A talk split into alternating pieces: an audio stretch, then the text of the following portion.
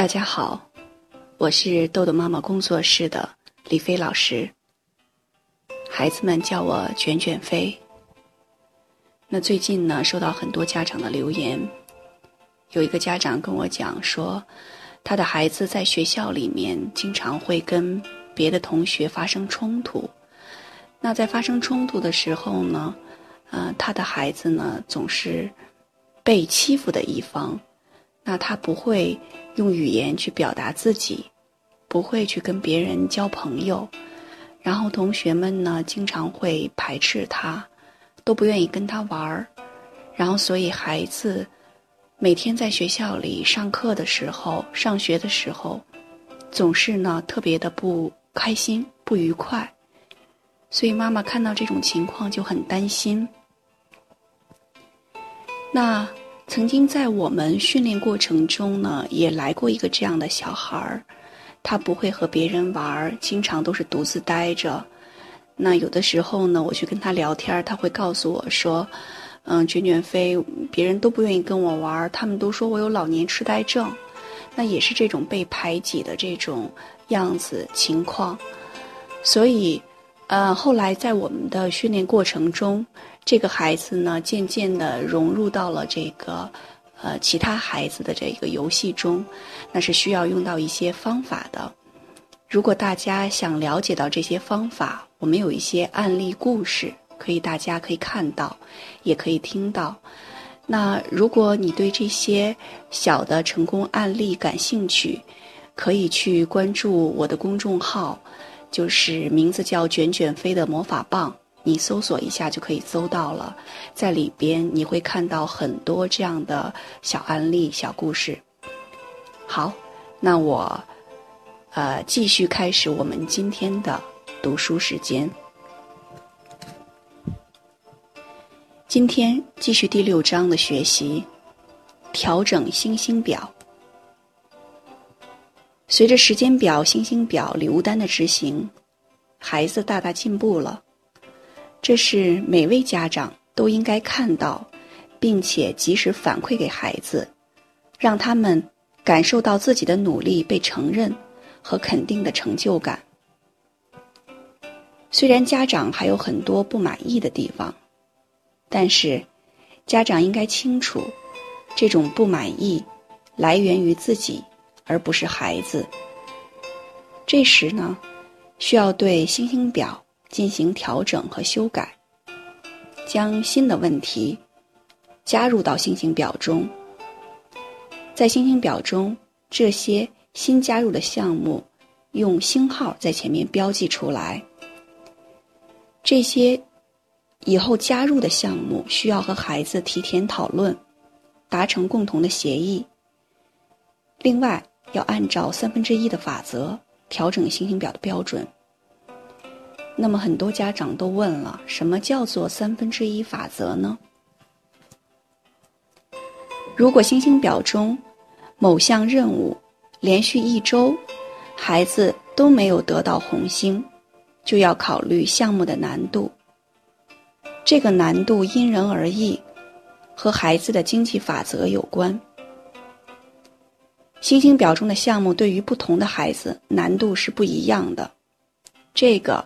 要参考前面我讲过的如何根据经济法则分解目标，因此我们给予的红星标准也不同。一般来说，把星星表中的项目按照难度分为三类：简单任务、中等任务、复杂任务。简单任务完成一项，给一至三颗红星。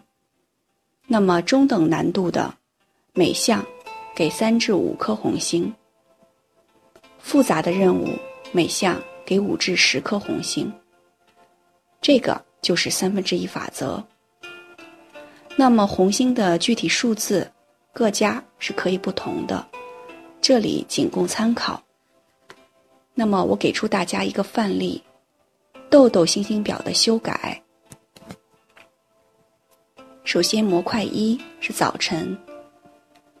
以前有的两项行为是：第一项，六点四十五闹钟一响就穿衣，洗漱、吃早餐，红星标准每项一颗红星。那么第二项，七点十分准时出门上学，一颗红星。那么额外增加的一项任务就是自己叠被子，这项任务红星标准一至三颗红星。模块二，白天学校表现。以前有的任务是：第一个，每天抄记事，字迹工整，内容完整，每项一颗红星。学校周评纪律，卫生加分。